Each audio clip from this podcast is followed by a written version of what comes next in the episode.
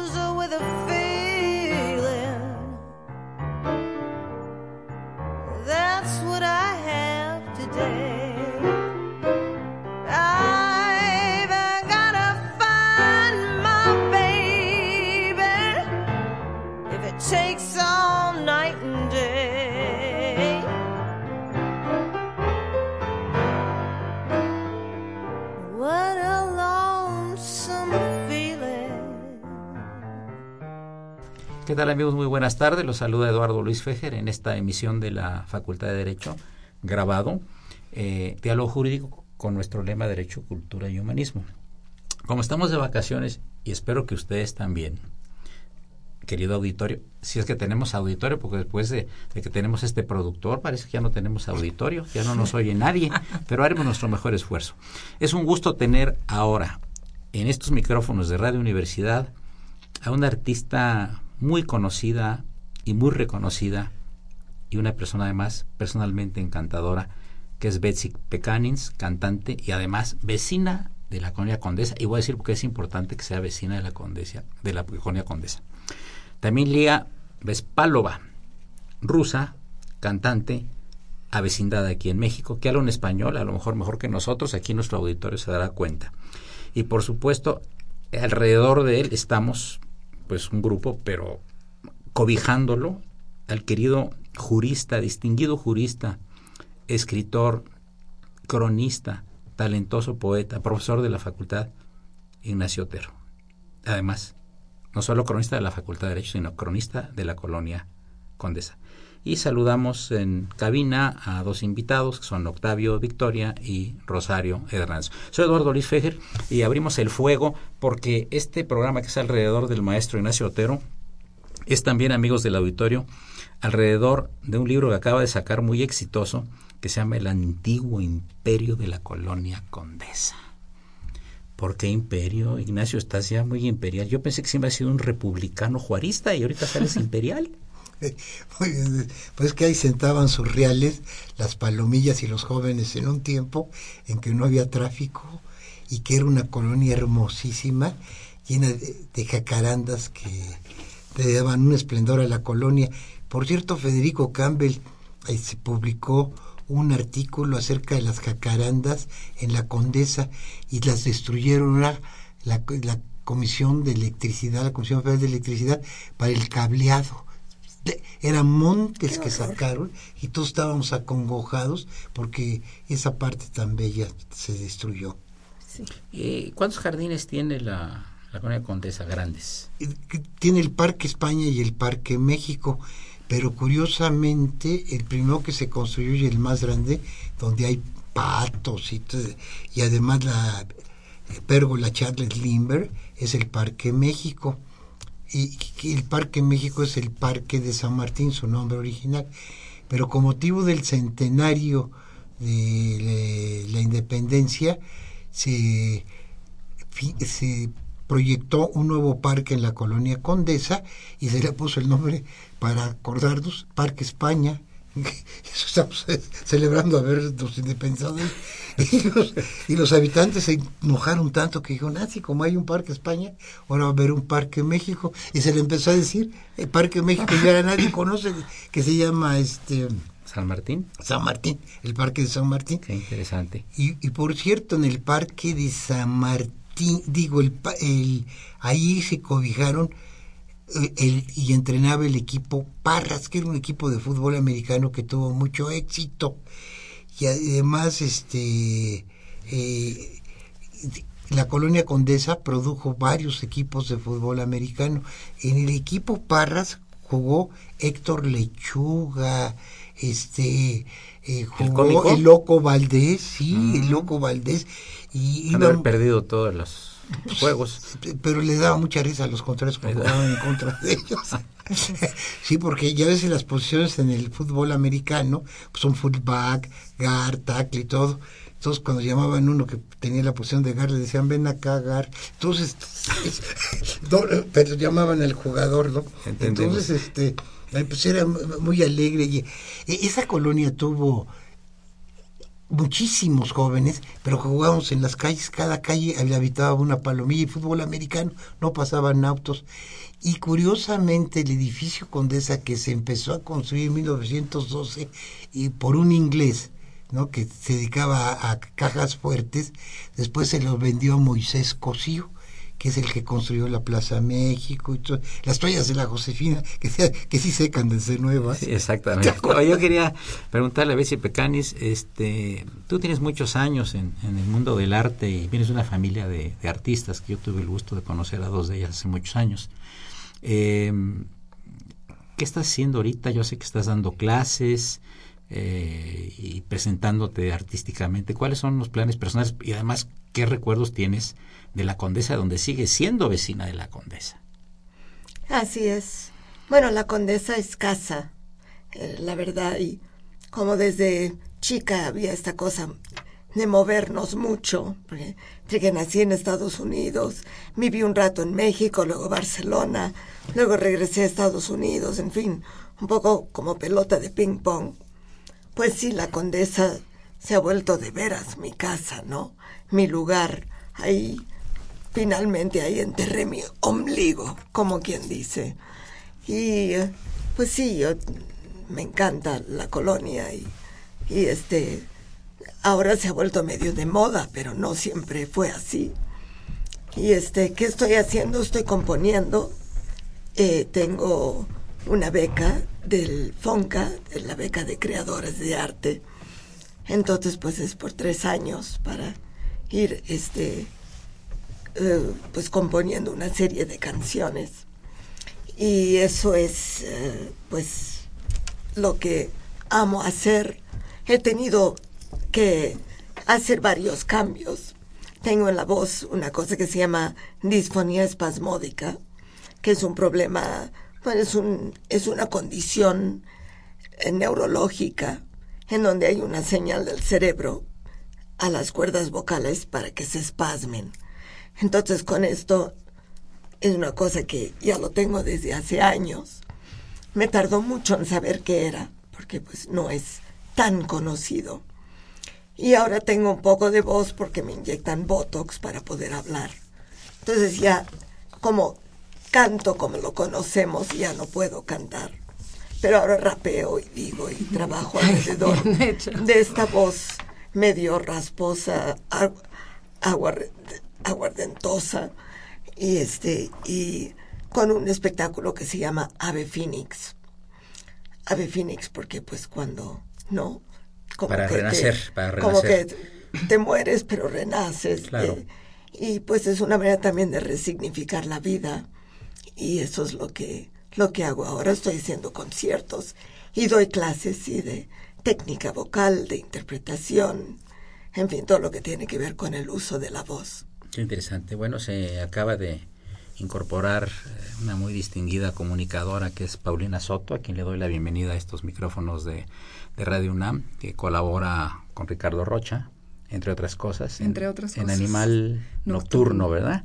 Y tienes a tu cargo todo el asunto de teatro. De teatro, de cultura, de gastronomía, todo lo que eh, está en, en, en este momento vivo y latiendo en la Ciudad de México.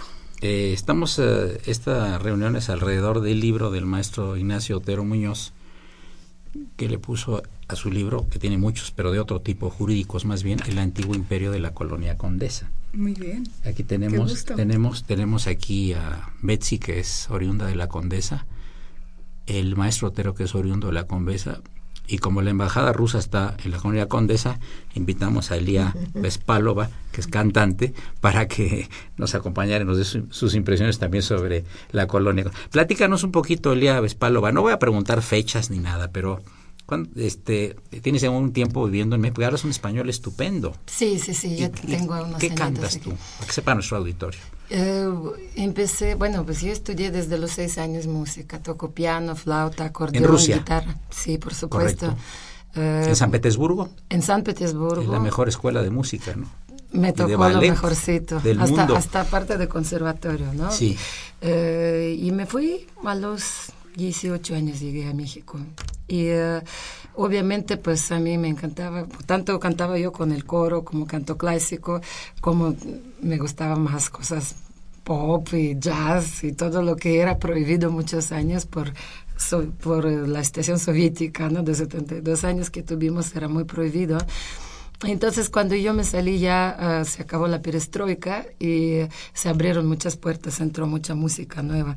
Pero a mí siempre me llamaba la atención lo latino. Entonces, hasta no llegar aquí jamás lo pude comprender al 100%, ¿no? Entonces, bueno, empecé a cantar jazz de bossa nova aquí en México. Luego dije, bueno, pues eso está bien, pero para tener más trabajo necesitaba aprender más géneros mexicanos, porque vivo en México finalmente. Entonces, boleros, rancheros, hasta el día de, de hoy es pasito duranguense y norteñas. Yo puedo cantarte de todo un poquito, ¿no?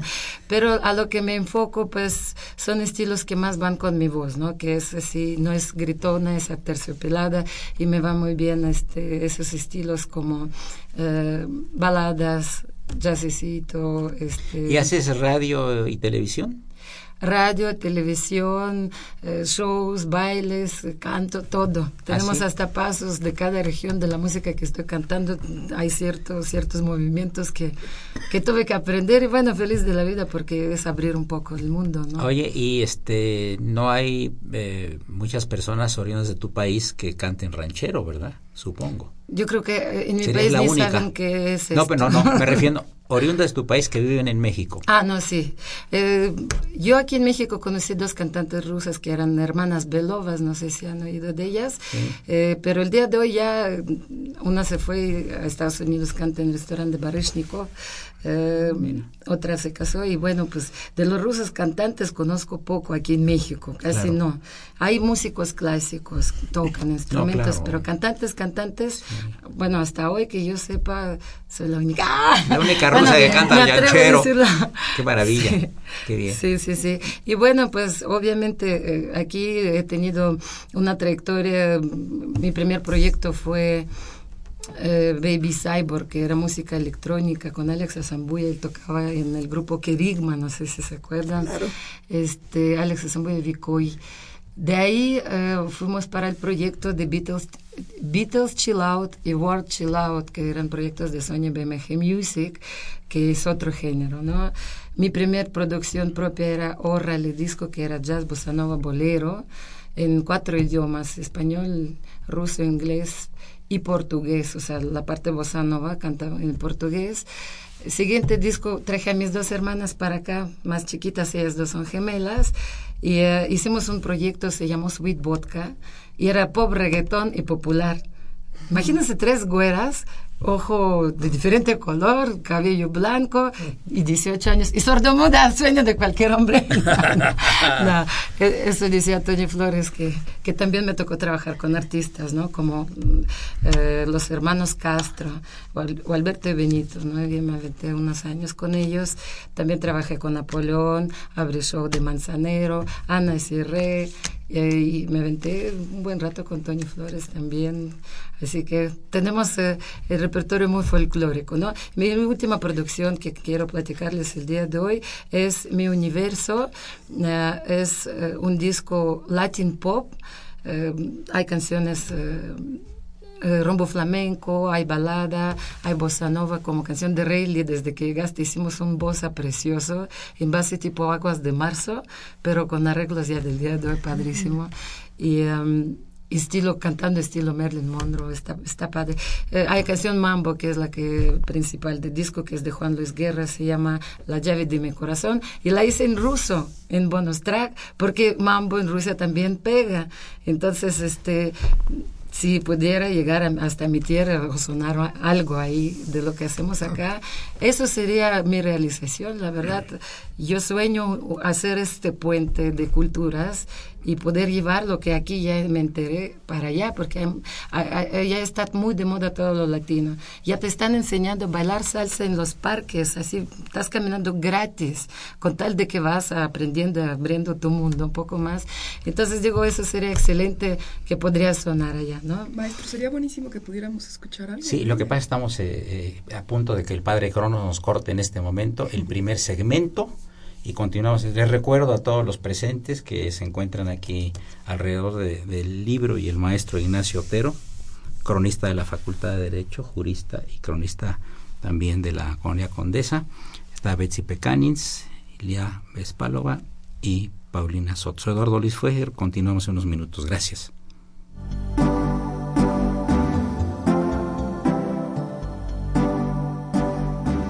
Está usted escuchando Diálogo Jurídico, Derecho, Cultura y Humanismo.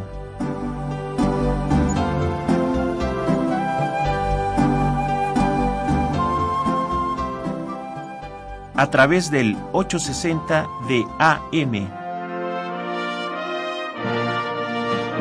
El alma mater del cuadrante.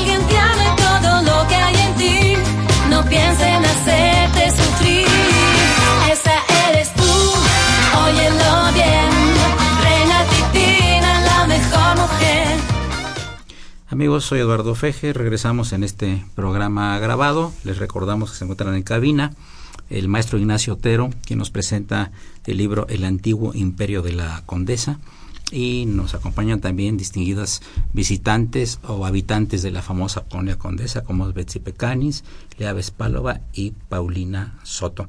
Ignacio, eh, yo leí el libro con verdadera fruición, con verdadero gusto lo he circulado entre muchos amigos míos de, la colonia Condés, están encantados. Yo quisiera que platicaras eh, esa anécdota del, del, eh, militar retirado, eh, que, lo que hacía. Van ustedes a ver un habitante de la colonia Condesa, qué cosa tan, tan simpática y a la vez, al mismo tiempo, se puede ver tan dramática. Por favor. El coronel Treviño vivió frente al Parque España durante muchos años y él ya retirado, pues este, habían dictaminado demencia senil, pero su demencia consistía en que él salía y amaba tanto al Parque España que se enojaba con los jardineros cuando había jardineros en el Parque España porque no regaban, no, no barrían o no cuidaban las plantas y los regañaban, pero los regañaban muy severamente y le tenían mucho miedo. Y era un hombre que tenía este un amor hacia la patria extraordinario puso en la azotea de su casa una enseña nacional y además un cañón que tenían que les habían sido arrebatado a los franceses en la intervención mexicana y lo apuntó apuntando hacia Veracruz. Yo pensaba que venía Veracruz, no, hacia el estado de Veracruz, por si las moscas, por si hay otro desembarco. Y el día de la bandera le hacía honores a la bandera y sus hermanas y el personal era su chofer y, y dos este empleadas domésticas que trabajaban con él, le hacían, guardaban silencio, se, se cuadraban y lo reco y hacían recorrido a veces como su pelotón atrás y él les iba diciendo alto, entonces, eh, vamos adelante, o rompan. Con la servidumbre y las hermanas. las- la servidumbre, las hermanas y el chofer. Entonces ellos iban así, y nada más que entró a su casa de servicio una mujer que venía de Oaxaca, y en la esquina de Sonora y Parque España hace mucho si- tiempo se paraban prostitutas ahí en la esquina y ella las observaba y veía y a media cuadra había el Hotel Sonora donde cuando empujabas la puerta el, el disco la música que se escuchaba para anunciar que había entrado un cliente porque no entraban tan seguido era Blanca Navidad. Entonces este, llamaban al, al encargado y ella se daba cuenta de eso, pero los domingos que no trabajaban, ella se ponía ahí en la esquina mascando su chicle no cobraba. In- inclu- las llamaba la atención. Pues ella t- tenía un furor impresionante. Bueno, entonces se metía con, y un día se metió con 10 amigos de la Palomilla. Este coronel tenía todos sus papeles con los generales muy más importantes que había eh, eh, que habían dado en el tiempo la revolución en el norte y los guardaba y además el día que él salía a dar la vuelta en fechas patrias se pendía sus este medallas en la solapa de su uniforme que se ponía, pero se ponía hasta las de primaria y secundaria, pues ya no distinguía muy bien, y unas que compró en la lagunilla les gustó y salí él a, a caminar. Y entonces un día yo lo invité a dar una caminata por la avenida Veracruz, que es una avenida muy bella, llena de jacarandas, que tú conoces perfectamente. Entonces yo le iba diciendo quiénes eran los habitantes de esas. Yo conocía muchísimas pers- muchas personalidades de ahí, quienes vivían en cada casa. Pero lo que le llamaba más la atención era el monumento a los niños héroes de, de Veracruz, digo, a los, a los defensores de Veracruz, como Azueta, que dieron su vida defendiendo esto. Entonces no le importaba tanto lo que yo le iba diciendo y cuando llegamos a, a la altura se veía el, el este el palacio el, de Chapultepec, Castillo Chapultepec, él se emocionaba todavía decía, ¿sabe qué? ¿Quiénes dieron su vida aquí? Los niños héroes en defensa de la patria. Esto es lo que valía de México y todo. Entonces ya me regresé, como no era un hombre muy culto, pero yo tenía mucho interés en, en mostrarle un edificio que todavía se conserva en la Condesa y es muy bello, donde vivió Pablo Neruda cuando fue cónsul de México en 1840 y tantos, y curiosamente en el departamento de arriba eh, se estaba eh, vivía Wenceslao Ross, que tradujo el Capital de Marx. Entonces se daban esas personas, y a media cuadra de ahí vivió la Motina Modotti, que todavía su caso le pusieron una ca- cara como de un hombre sí, sí. horroroso, que, Espantoso. que, que de verdad espantoso, No por, lo menos llama la atención. Pero el, y, en el edificio Condesa vivieron, donde vive Betty, personalidades como esa, Be- be- escritores como Octavio Paz, ¿no? desde luego, Luis Buñuel, cineastas como Luis Buñuel y Plácido Domingo, que vivió como unos 20, 15 años en el edificio Condesa, y él lo cuenta, Plácido Domingo, en su libro 40 años. Y Cricri, y Gabilondo eh, Soler Cricri, y si veíamos cantidad de escritores, este, de, de, de- de poetas y de, y de pintores, ¿no? Y había partidos de fútbol que nunca más se volverán a dar. Y la alineación, tú me la dices, no sé si tu hermana, de los, de los, de los pintores que jugaban contra los escritores y que les iban a echar porra. Eso nunca se puede. Tú te, te recordás de Hernando Córdoba, de Felgueres, de, Belkin, de todos, de, de todos, una eh, sociedad de escritores y de poetas que todos se llevaban, ya actualmente están muy separadas. Y desde luego Juan Vicente Melo, que era muy alegre y que seguramente tú fuiste, y, y con Carlos Monsiváis, que era muy amigo. Iba yo con él, a- con Carlos iba yo al colegio Condesa, ahí las conocí. las- Y, y por cierto, Cien años de soledad casi se dice que tuvo su bautizo en, la, en el- los departamentos eh, Condesa, bueno, no, perdón, en los departamentos sí, de, eh, de Condesa, porque este ahí vivía Yomi García Scott, el, el cineasta, con María Luisa Elío, ¿te acuerdas? Claro que sí. Y, y García Márquez le pedía a ella que le revisara sus capítulos, llegaba, se los entregaba, pero dice ella, me los dejaba a las seis de la tarde y a las ocho de la mañana me estaba diciendo que qué le había parecido, y decía, hoy estoy fascinada y todo.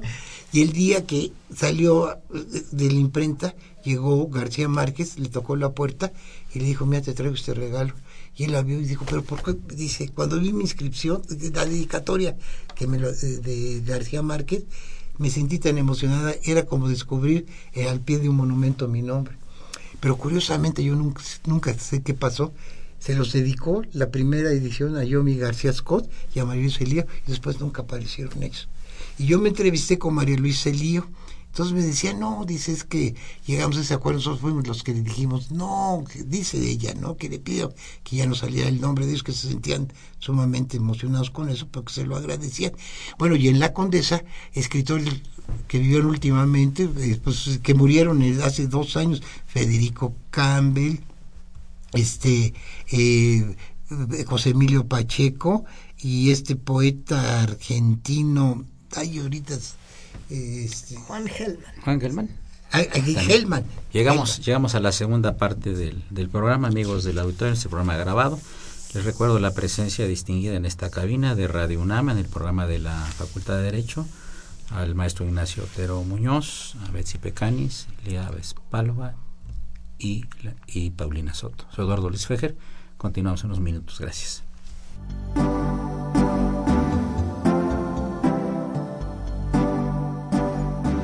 Está usted escuchando Diálogo Jurídico, Derecho, Cultura y Humanismo.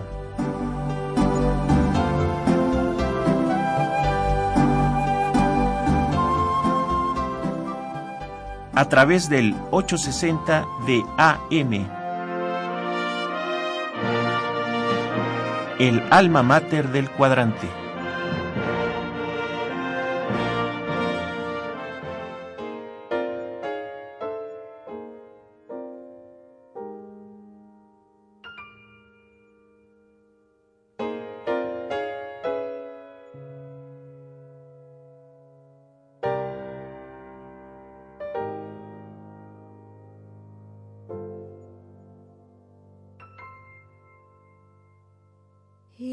I stand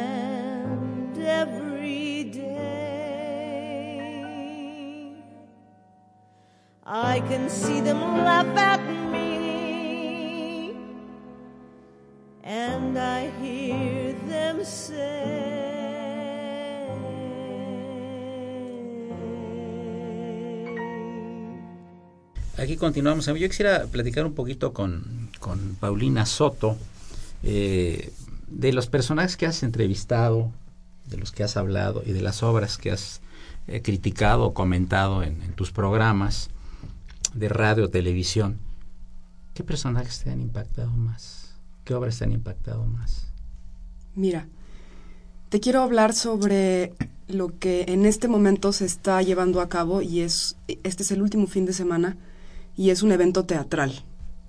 Tuve la oportunidad de entrevistar al maestro Enrique Singer, al maestro David Holguín y eh, a, varios actores que están llevando a cabo ahorita. Hay un concepto que se llama microteatro, México. Microteatro es un concepto eh, que lo que, que lo patenta España y es 15 obras cortas de 15 minutos en 15 metros cuadrados para 15 personajes. Este modelo lo replican en varias ciudades ya del mundo, Miami, eh, Argentina, está en Puebla, está en Veracruz y obviamente está en la Ciudad de México, en la colonia Obrero. En una casa gigantesca incorporaron 13, ahí son 13 nada más, 13 pequeños foros en, la, en los cuales se representan estas obras. ¿Y por qué te quiero hablar de este evento en particular? Porque es un homenaje a nuestro, que estamos hablando de escritores, a nuestro dramaturgo y escritor Emilio Carballido. Emilio Carballido se adelanta a esta época de prontitud, de ligereza, y él ya había escrito obras cortas.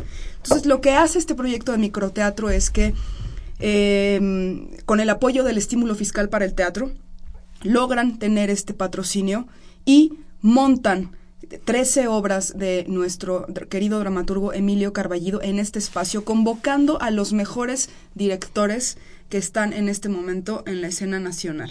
Entonces, ¿qué es lo que me puede impactar? No nada más la persona, sino cuando se llevan a cabo este tipo de eventos teatrales. Tienes en un solo lugar a este tipo de directores, a este calibre de directores, como te decía, Enrique Singer, Claudia Ríos, Gilberto Gallardo, eh, David Holguín, Martina Costa, entre otros, con actores de renombre eh, por ejemplo, nos tocó entrevistar a Lumi Cavazos, que fue la protagonista de Como agua para chocolate, está Verónica Merchant, está este pequeño joven actor que se llama Christian Ferrer, que fue el protagonista de una película que a lo mejor ustedes pudieron ver, eh, que se llama Guten Tag Ramón. Hace eh, la obra eh, el monólogo de los, las dificultades de una forma magistral. Y esto es lo que a mí en este momento me tiene pulsando, latiendo. Este evento teatral en donde puedes ver también a escenógrafos, iluminadores y vestuaristas de primer nivel, todos congregando, congregados en un pequeño espacio, en esta cercanía en la que estamos nosotros en esta mesa, nos podemos percibir, nos podemos oler. Es la cercanía que el espectador va a poder ver en este evento teatral. A mí me encanta que se den estas oportunidades y esto es lo que ahorita me tiene a mí vuelta loca, maestro. Yo quería preguntarle a, Betsy Pecanis de sus vecinos de, de, hace muchos años a los actuales, ¿cuáles, uh, ¿cuáles recuerdas así con más cariño y cercanía? ¿Tus vecinos en la Colonia Condesa y en el edificio Condesa? Bueno, mi vecina directa que estamos puerta con puerta es Mónica Serna, mm. actriz de, de, la Compañía Nacional de Teatro y es mi vecina Marchi Bermejo que vivía antes así cruzando un pasillito por atrás. Mía, fue maestra mía, Marchi, mi querida madre. Sí, y pues que pásame el azúcar y pásame a tu marido. Pero era así como que pues teníamos, eh, ahora ya se mudó, ya está sigue en la Condesa, pero en otro en el otro edificio nuevo. Gurrola, Mario La Vista. Em, ¿No estuvo Ruth Lechuga también? Ruth Lechuga. La de las máscaras, ¿no? la de las máscaras tiene bueno, tenía un museo interesantísimo y, y que fuimos varias veces. Sí, eh, Pilar Pellicer, Arián Pellicer. En mi, en mi área. En mi Cubo vive, por ejemplo, el baterista de Zoe, y más allá vive el cantante León de Zoe. Ahora se van, porque creo que se van a vivir a Los Ángeles. Pero, pues, mucha gente, sí, sí, estamos. Muy interesante. Vivía también gente del, de Café Tacuba, lo Joselo, creo que vivía ahí. En fin, Oye, y de, digamos, estás hablando de mucha gente contemporánea, pero digamos de los anteriores que conociste. Bueno, Ofelia Medina. Okay. Vivió ahí, este, Pixie. Pixie. Eh, sí. O sea, la esposa de Gurrola, ¿no? Exacto. ¿Vive Pixie? Ella vivió. Vivió ahí, pero este, vive. Ahora ya no. No sé, eh, eh, que no eh, sé, estoy segura. Era, era, inglesa, ¿no? Sí, es inglesa, sí, muy famosa, muy delgadita ella. Muy delgadita y sí. Hacía pelucas, hacía pelucas, ¿no? Sí. Claro. Sí, como muy moderna, muy, sí, sí, muy locochona. era de los setentas, muy famosa en los setentas, ¿verdad? Sí. Esta Denise Merker. Actualmente. Feinstein, sí. Ah, ¿El, Feinstein vive ahí? Sí. Ah, mira, qué bien. Sí, también. En fin, somos pues muchos. ¿no? Y todos se tratan y se conocen, ¿verdad? Sí, claro, pues sí. son como una gran familia, ¿verdad? Sí y no. Siempre cuando juntas mucha gente y nos juntamos para hacer las reuniones de, Vecinos. de vecinos, pues sí, no, no. Luego son muy chistosas las, las reuniones. Me porque, imagino.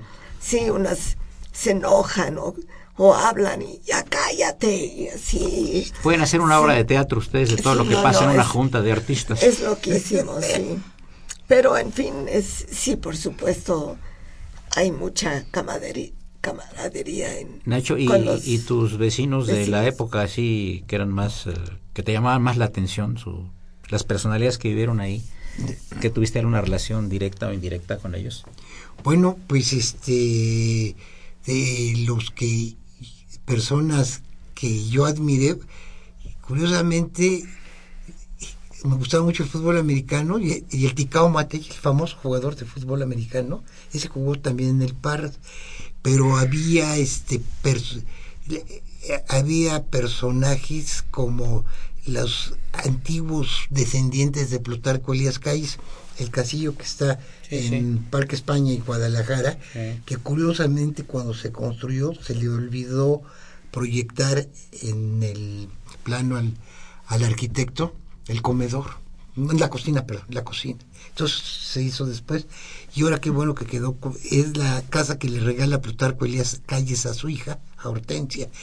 Personajes, desde luego, pues este, él y el padre José María Gallego Rocafón, ¿Cómo no? que vino con la inmigración española, con ese gran cúmulo de, filósofos, y él hacía la humilia el, eh, en la iglesia de la coronación.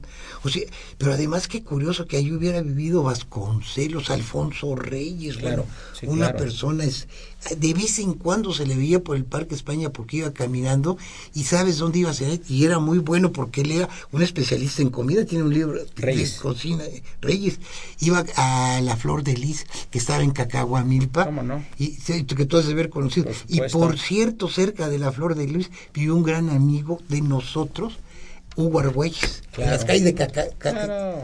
Cacahuamilpa. Lo viste muchas veces, claro. no es. Huichapan, Huichapan.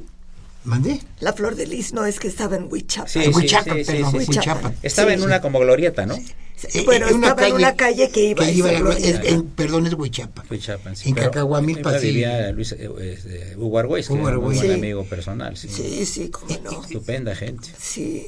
Talentosísimo, ¿verdad? Ay, muy amado, además. Simpaticísimo. Señor Le decían ego, ego Argüelles, ¿verdad? Sí, Ego Argüelles. Ego Argüelles, sí, sí, porque Sí, siempre quería armaba. hacía, cada cosa, yo lo acompañaba muchas sus obras de teatro y no, no, no, era terrible, terrible, terrible. Sí, es de gratísima memoria. Elia Vespálova, ¿qué planes tienes como cantante México-rusa, ruso-mexicana? ¿Qué planes? Bueno, los planes de Napoleón, ¿no? Como siempre, como buena rusa, ¿no? Como buena rusa con ambiciones que te empujan a lograr cosas, ¿no? Eh, ahorita lo que viene es la presentación de ese disco, el día 16 de junio, se va a presentar en, en em, Salón de Eventos de Suterm. De hecho, bueno, lo voy anunciando en todos los sitios. Me pueden encontrar con mi nombre Lilla, L, la- L y latina griega A, B Spalova, con B grande, B chica al final, para poder seguirme y ver eh, todo lo que, lo que voy haciendo. Ahí voy anunciando todo. ¿De dónde queda el sindicato, el Suterm? ¿Dónde queda? Está a una cuadra de reforma, ahorita se me fue el nombre de, de la calle. ¿No es en Villalongín? Mm, no. ¿Por el Monumento a la Madre? Tiene un nombre muy raro. Por eso no ¿La calle tiene un nombre muy raro? Sí, sí, sí, sí, la misma calle Sí. tiene un- Aquí el padre Crono Es nos va a ayudar. Guadalquivir. Ese mismo. Ah, Río Gua- ah, Río Guadalquivir, Ahí, claro. En Río Guadalquivir, exactamente. Ah, muy bien. El padre Crono nos vino a nuestro auxilio, como siempre, como si fuera Superman. Así es, así es, qué bien. Entró volando. Exacto. Y eh, Paulina, cuéntanos un poquito que fuiste una distinguida egresada de la Facultad de Derecho, que fuiste mi alumna. Sí. Es hija de un gran jurista, ¿eh? que yo quiero y admiro mucho, Armando Guadalupe Soto Flores, distinguido norteño avecindado en esta capital de los aztecas. ¿verdad? Así es, así es. Así es. Pues, ¿qué le cuento? Estoy en este momento realizando una investigación justo eh, después de haber sido alumna de usted. usted sabe que decidí incursionar y entré a la carrera de actuación de artes escénicas, terminé la carrera. Y ahorita, después de 10 años de haber salido y concluido todas mis materias en la Facultad de Derecho eh, y por eh, presiones directas en casa, he decidido tomar ya la palabra de titularme y estoy en la investigación y en el proceso de desarrollo de este tema que a mí me parece muy interesante, que es el estímulo fiscal para el teatro, que es el antecedente de el estímulo fiscal para el cine también. Es la posibilidad de que cualquier persona física o moral done el 10% de su ISR a un proyecto teatral, en este caso. También se aplica al cine. Entonces estoy ahorita empapándome de todo lo que encuentro en las redes sociales, entrevistando a gente, entrevistando a creadores escénicos, entrevistando a productores, entrevistando a actores, para conocer cuáles son los verdaderos alcances de este estímulo, para conocer cuáles son sus áreas de oportunidad sobre todo y darme cuenta que todavía falta mucho por hacer. Muy bien. Continuamos en unos minutos, amigos. Gracias.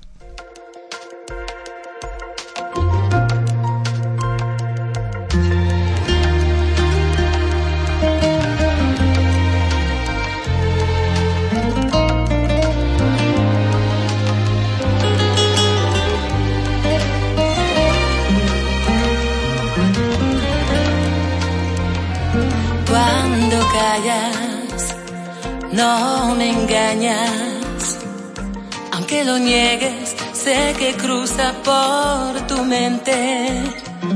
Cuando bajas la mirada, hasta tus gestos me parecen diferentes.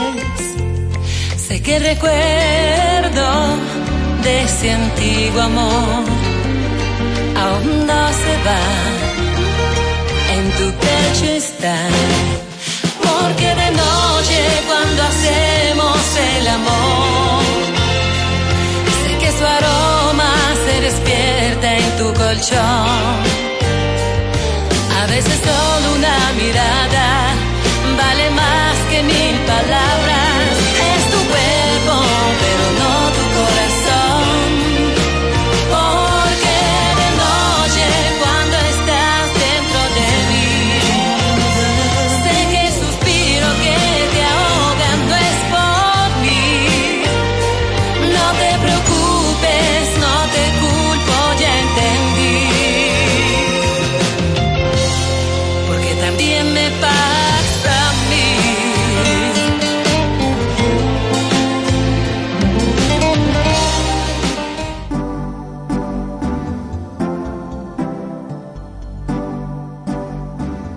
Está usted escuchando Diálogo Jurídico, Derecho, Cultura y Humanismo.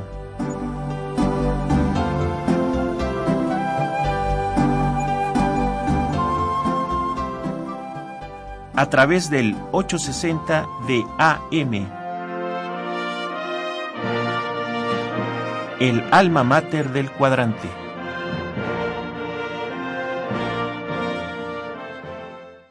Amigos, pasamos a la última parte del programa porque el padre Cronos es implacable. Francisco Trejo es implacable. Se trae una guadaña en la mano, trae una guillotina portátil y no, entonces sí, mejor no nos queremos pasar. Yo quisiera, este, Nacho, vas a, vas a, esta edición que ya se acabó, vas a hacer otra edición, la vas a, va a ser edición corregida y aumentada de este libro, El antiguo imperio de la colonia condesa. Sí, ya sé que corrigieron algunos errores y se aumentó porque en la lista de embajadores coloco a Luis Ortiz Monasterio que vivió, que tal vez tú lo conozcas, eh, frecuentaba mucho la colonia, y Juan José Bremer Martino. Que, que Como no vivía ahí, yo lo vivía en la Condesa. cerca de la embajada rusa. Exactamente, ahí en la, en la Condesa.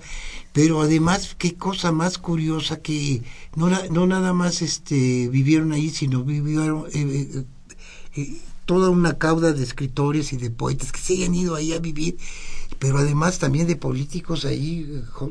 Gómez Morín vivió muchísimos años y, al- y algunos secretarios de Estado. Es más, casi se decía que vivían, que es un colonia Roma, pero atravesando estaba la Condesa, el arquitecto Mario Lazo, que construyó la ciudad universitaria, Claro. y ahí estaban sus oficinas de que te regalaban calcomanías cuando estaba en construcción la, la ciudad universitaria.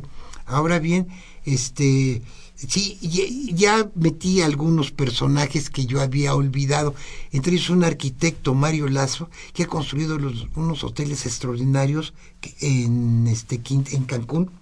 Y hablo de un amigo, bueno, Miguel Hierro, que es un doctor en arquitectura y que y está en la facultad de, de arquitectura y que todos ellos se han conocido a través de la colonia Claro. y hemos formado pues verdaderamente vínculos porque antiguamente había comidas en la colonia en un restaurante que se llamó el Trío Luis que has de haber ido tú unos Muchas pollos veces. verdad Muchas y que habías estado eternos de, de famosos toreros eh, Sí, sí, sí. claro. Oye, hay un edificio muy interesante todavía, tipo Art Deco, que hay mucho Art Deco ahí en la Condesa, este, que está en Avenida Revolución, esquina con la Avenida Jalisco. el ermita Es el ermita. Era un arquitecto muy famoso de la época. ¿Por qué lo están afuera de lo que era la Condesa? ¿Ya sabes a cuál me refiero? Sí, eh, eh, es Hay más, un teatro ahí, ¿no? Sí, eh, hubo un cine, sí, un cine. el cine Ermita. Ah, El cine Ermita y cerca había un salón de baile. Es que, curiosamente, eh, lo que pasa es que era una avenida bellísima, la calzada de Tacubaya. Entonces, la calzada de Tacubaya desaparece para todos los árboles, toda esa belleza, para dar eh, paso a un circuito interior. Pero era tan bella que muchísimas gentes empezaron a construir ahí sus casas. Y hubo gentes de mucho prestigio. Es más, los que del banco, los del Monte de Piedad y todos los...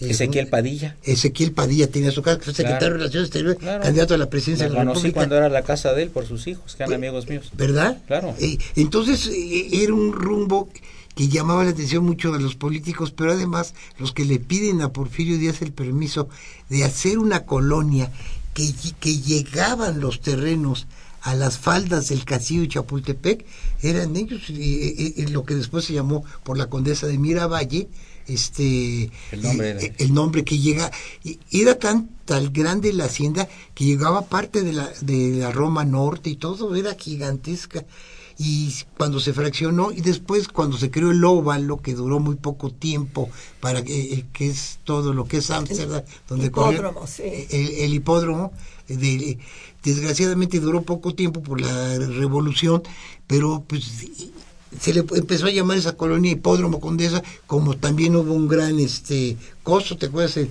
el, el, el toreo de la condesa ¿Cómo no? que ahí Está el Palacio de Hierro eh, ahorita. donde está el Palacio de Hierro ahí cantó Caruso yo vi una Ahí lucha murió un torero, ¿no? pues no Sí, me hay acuerdo una placa ahí de que falleció un torero ahí. Sí, eh, eh, yo ya Creo que no- Valderas, ¿eh? De, Va- de- de Valderas. y, y cerraron eso con un espectáculo entre la lucha de un toro y un y un león, una cosa así, que los financió una compañía de Fue los años 20, yo creo. Sí, ¿verdad? los años 20. Y ahí, y después toda esa zona de, de- de Nuevo León era zona de cabares, hasta que llegue la historia, de- que son los dueños de Evangelina Elizondo, su esposo un alemán, que era un lugar así elegantísimo, donde iba mucho un periodista que ya nadie lo nombra, pero fue poderosísimo en México, Carlos Negri. No, ¿Cómo no? Por supuesto. Sí, claro, que decía Dios mediante al terminar sus, ele- ah, sus, este, sí. programas, ¿verdad? Sí, así es, Claro, es hermano de Iván de Negri. Exactamente. Sí, sí, sí, cómo no. Y pues, pues, y como nos de- podemos dar cuenta, pues, es una... Sí, sí, sí, podemos, eh, es- es- es, eh, la, toda la que es la disposición eh, de la condesa y que se podía caminar por varias calles, podía eh, coincidir básicamente que, eh, con la avenida Álvaro Obregón. Entonces todo ese corredor que se quiere hacer un corredor cultural, sí tiene mucho mérito por todas las personalidades que vivieron completamente en la Condesa y que han dejado un recuerdo. Pues sin ir más lejos hay algunos libros acerca de la Condesa y algunas películas como El Balcón Vacío que se han filmado en la Condesa. Y hay un edificio muy bello, ahorita que recuerdo también, de, eh, de, de, de Art Deco, el edificio Basurto. Ah, cómo no, es una maravilla. Esa escalera que es una hermosura. una maravilla, como un caracol. La Caracol. glorieta de Popocatépetl. Exacto. Exactamente, Sí, sí, sí, que, sí. que es un lugar bellísimo y todo. Ahí está la casa de, está la casa de los ex- de los escritores exiliados, ¿no? Aquí en México. exactamente. Sí. Y hay y ha surgido por muchas partes hay allí un rincón como de poetas, un, un un local para donde se presentan libros y cosa curiosa en Tamaulipas este hay una casa de cultura ¿Cómo no? de la Secretaría de Educación donde también se presentan libros y prestan libros a las personas que van a leer Sí, sí, sí, la conozco muy bien. sí, tú la conoces muy claro, bien. Sí, sí. o sea que Cerca del péndulo. exactamente y el péndulo es, es La una casa de la lectura. La casa de la lectura se la llama. casa de la lectura y, y curiosamente en el cine Lido se decían programas del doctor IQ y ahí al cine Lido iba este eh, eh, Alfonso Reyes yo decía, yo les he propuesto que le cambiaran el nombre de Rosario Castellán y le pusieran de Alfonso Reyes. Si don Alfonso, donde tenía la capilla Alfonsina, vivía a dos cuadras, nada más que a su casa en, Ben- en Benjamín Gil. Sí. Y, y- y no se la quiso, y no quiso el presidente Echeverría que se cambiara el nombre por ser un gran revolucionario, pero les dio lo que era Juanacatlán, donde antiguamente ¿verdad? que se paraban muchas prostitutas hace años, y entonces le cambiaron el nombre por Alfonso Reyes.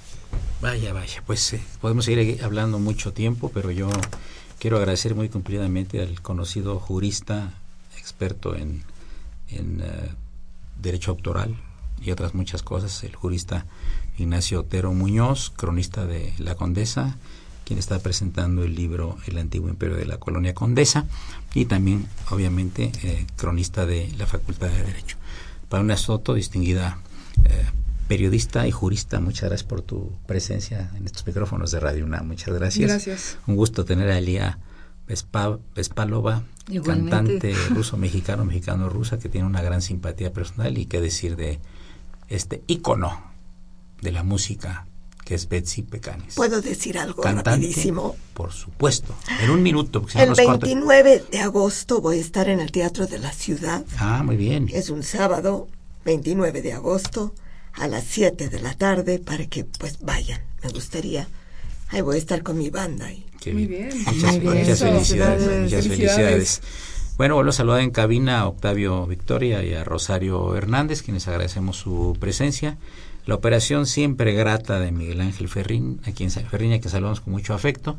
Y por supuesto, la imagen siempre grata del padre Cronos, don Francisco Trejo. Soy Eduardo Luis Fer, continúen es el 860 de Radio Universidad Nacional Autónoma de México.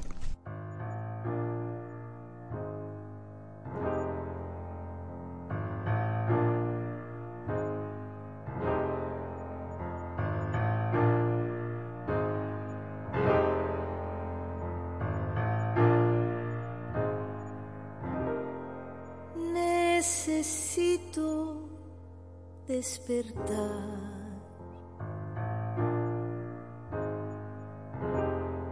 Porque nada más te sueño.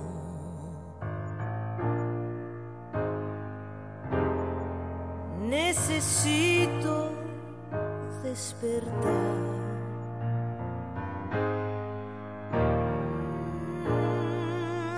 Porque nada más te sueño.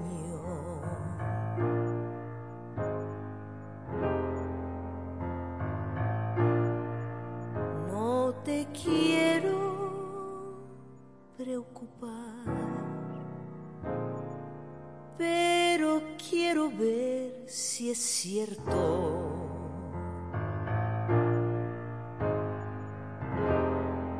Necesito hablar de amor.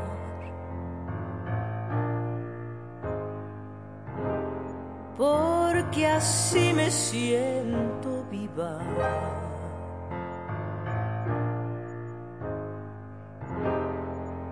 Necesito hablar de amor.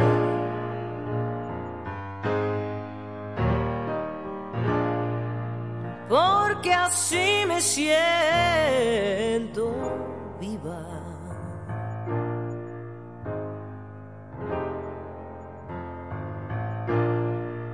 Tengo toda la intención. La Prins.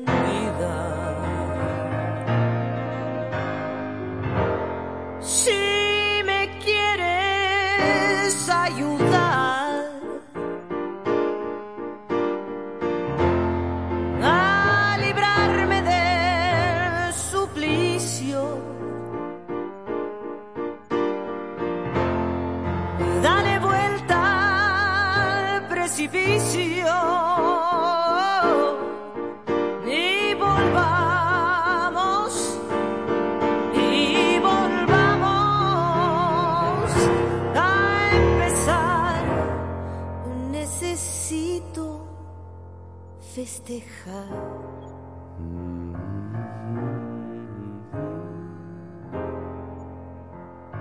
Y te canto lo que siento. Y te canto lo que siento. Mm, Necesito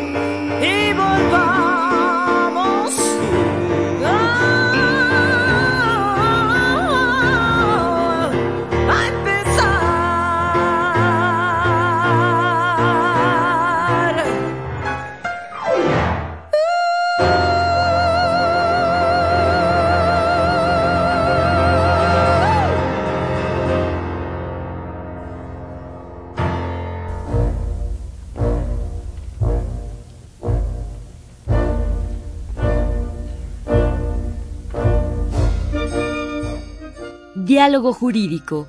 Fue una coproducción de Radio UNAM y la Facultad de Derecho.